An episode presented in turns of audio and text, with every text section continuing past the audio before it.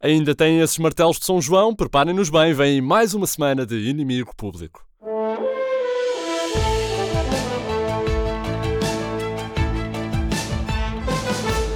Olá!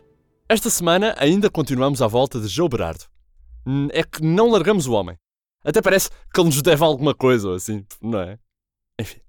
Portanto, parece que o Tribunal de Lisboa arrestou, que é como quem diz, fez a apreensão judicial de bens para garantia do direito do credor restante, a duas casas do comendador em Lisboa. Dois apartamentos. Feitas as contas, valem cerca de 4 milhões de euros. Pronto. 4 milhões já estão, agora já só falta irem buscar os outros 296. O mais curioso, ou talvez não, é que mesmo estes apartamentos não estavam em nome de João Berardo, mas sim de uma empresa gerida por Berardo, de forma a que Berardo não tenha nada em nome de Berardo, mas das empresas de Berardo. É isso mesmo. Portanto, como é que eles chegaram aos apartamentos? Foi através de um fantástico truque legal, um truque legal de primeira, que faz Luís de Matos corar de vergonha no universo da magia legal, chamado desconsideração da personalidade coletiva. E se isto for usado mais vezes, talvez o Estado consiga chegar ao resto dos bens de Berardo espalhados pelas várias associações que ele tem, culturais, desportivas, recreativas, burlativas, não interessa, pronto. É que o Berardo tem tanta coisa que não é sua que chegará à altura em que nem o processo judicial vai ser dele. Questões que ficam disto. Algumas questões. Será que ele também vai acabar a morar na casa do primo? Será? Será que o seu Museu do Azulejo em Estremoas passa a ter aqueles azulejos de café do estilo queres fiado, toma? E mais importante, qual será o sabor favorito de pizza para Joe e envolverá pepperoni e extra queijo? Não sabemos. Fica por responder. Talvez uma comissão de inquérito possa ajudar nisto. Mas em frente, porque estão aqui as notícias do único jornal que diz sempre verdade, o inimigo público. E a semana começou com uma notícia chocante vinda das festas de São João. Houve menos martelada na tola na noite de São João deste ano. E porquê? Porque várias operações stop da autoridade tributária no Porto mandaram encostar foliões e apreenderam martelos, alho-porro, grelhadores e finos, a quem não levava consigo comprovativos da vida contributiva dos últimos 10 anos. Numa notícia não relacionada, parece que Ricardo Salgado tinha um armazém cheio de obras de arte em Loures. Na política ainda, estamos a inovar para trazer os nossos lesados da crise de volta. E assim o governo dá 6.500 euros aos imigrantes que regressem a Portugal, isto para tentar trazer José Castelo Branco e Cátia Aveiro de volta. O Instituto do Emprego e Formação Profissional está apostado em fazer regressar José Mourinho e Sara Sampaio a Portugal e oferece um apoio de 6.536 euros e 40 cêntimos por família aos imigrantes ou lusodescendentes que tenham saudades de uma cataplana à costa.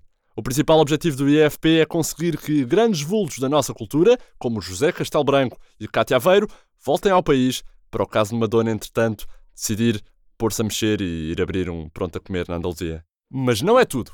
Tempo ainda para um estudo que nos revela que os filhos de pais pobres e pouco escolarizados não conseguem entrar em cursos universitários de prestígio, como medicina, direito, engenharia ou estudos gerais, acabando assim condenados a uma vida de comentador desportivo. Já os filhos dos comentadores de futebol acabam condenados a comentar jogos de futsal. Sempre são mais pequeninos. E por falar nisso, um evento mais ou menos relacionado com o desporto. 60 mil testemunhas de Jeová são esperadas este fim de semana para o Congresso Internacional da Religião no Estádio da Luz, edifício escolhido porque o Benfica costumava ser treinado pelo próprio Jesus. Este já fez saber que o seu nome é de facto Jesus, mas que prefere ser tratado por Mister, enquanto as testemunhas de Jeová insistem que Jesus é grande, mas não tão grande como Deus, precisamente o que os benfiquistas pensam em relação a Jorge Jesus e Luís Filipe Vieira. Não sei porque é que não escolheram Alcochete. Não sei. E para fechar a ronda da semana, um mistério. Depois de Madonna ter criado o alter ego Madame X em Lisboa, a cidade viu nascer agora o Sr. X, o alter ego de Vítor Constâncio, que, segundo o ex-governador do Banco de Portugal, aprovou o crédito bancário da Caixa Geral de Depósitos, a João Berardo.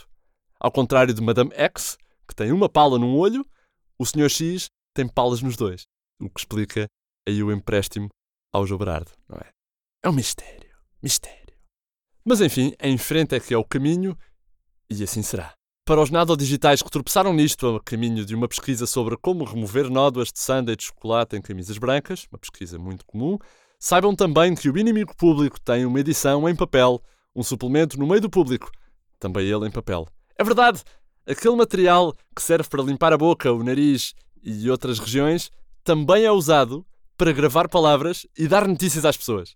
Fascinante, não é? O papel. Eu sei, eu sei. E vale a pena espreitar, atenção, não só pela inovação desta tecnologia, a que chamam de imprensa, uau, mas porque apenas lá podemos encontrar notícias como esta. A notícia de que, com as urgências das maternidades em risco de fechar, as grávidas estão a ser aconselhadas a dirigirem-se à festa de celebração do excedente orçamental mais próxima. A Ministra da Saúde explica ao IP: Vamos pôr um aviso nas portas das maternidades, inspirado no moleque do multibanco, com as mãozinhas para baixo, quando pede às pessoas para irem à caixa mais próxima. Palavras de Marta Temido, que já tem esta e outras soluções para suprir o fecho de urgências de obstetrícia no verão. Ela explicou ainda. Pensámos aconselhar as grávidas a recuarem no tempo e engravidarem noutra altura do ano, mas dizem-me que há dificuldades técnicas. Dado que os juros da dívida há 10 anos estão a 0,5% e que tivemos um excedente orçamental no primeiro trimestre, o meu conselho é que as grávidas se apresentem na festa de celebração do gênio do professor Centeno mais próxima do seu local de residência. Boa sorte e até setembro! Disse então Marta Temido, com o habitual ar tenso de quem acaba de descobrir mais uma conta de 500 milhões para pagar. Ainda na saúde, descobrimos que o governo irá colocar seguranças a pedir consumo mínimo à porta das urgências. O PS recua na intenção de acabar com as taxas moderadoras nos centros de saúde e percebeu que, afinal, precisa de financiar ainda mais o Sistema Nacional de Saúde, cobrando os serviços aos utentes para não sobrecarregar também o orçamento de Estado, não é? Falámos então com o segurança do Hospital Garcia de Horta, que teve a dizer ao IP. Ouça, eu olho para o utente, se ele não tiver o perfil de cliente que este hospital merece, peço 300 euros para ver se ele desiste e vai embora, como se faz ali no luxo, não é? Uh, ouça, não podemos ter pessoas a encher o hospital que não fazem despesa, nem dão prestígio nem receita à casa, sabe como é, não é? Boa noite, a entrada é 50 euros, com direito a uma biópsia, um exame complementar de diagnóstico à sua escolha e um eletrocardiograma. Ah, não, a menina não paga nada, mas cada ecografia custa 25 euros. Camarote VIP, 1000 euros.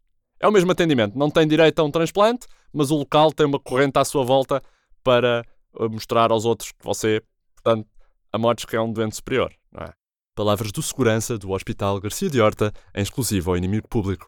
Ainda nesta edição em papel, não perca outras notícias exclusivas como o governo culpa os sem-abrigo que dormem à porta dos serviços pelos atrasos no cartão de cidadão, novas regras para pagar casas em dinheiro, apenas com moedas de 1, 2 e 5 cêntimos.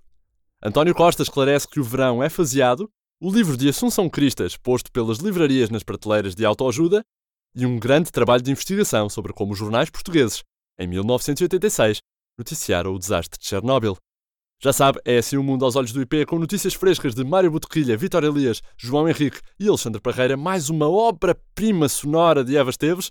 Deste lado eu sou o André Dias, quer dizer, acho, acho que sou, é o que diz o, o meu cartão de cidadão.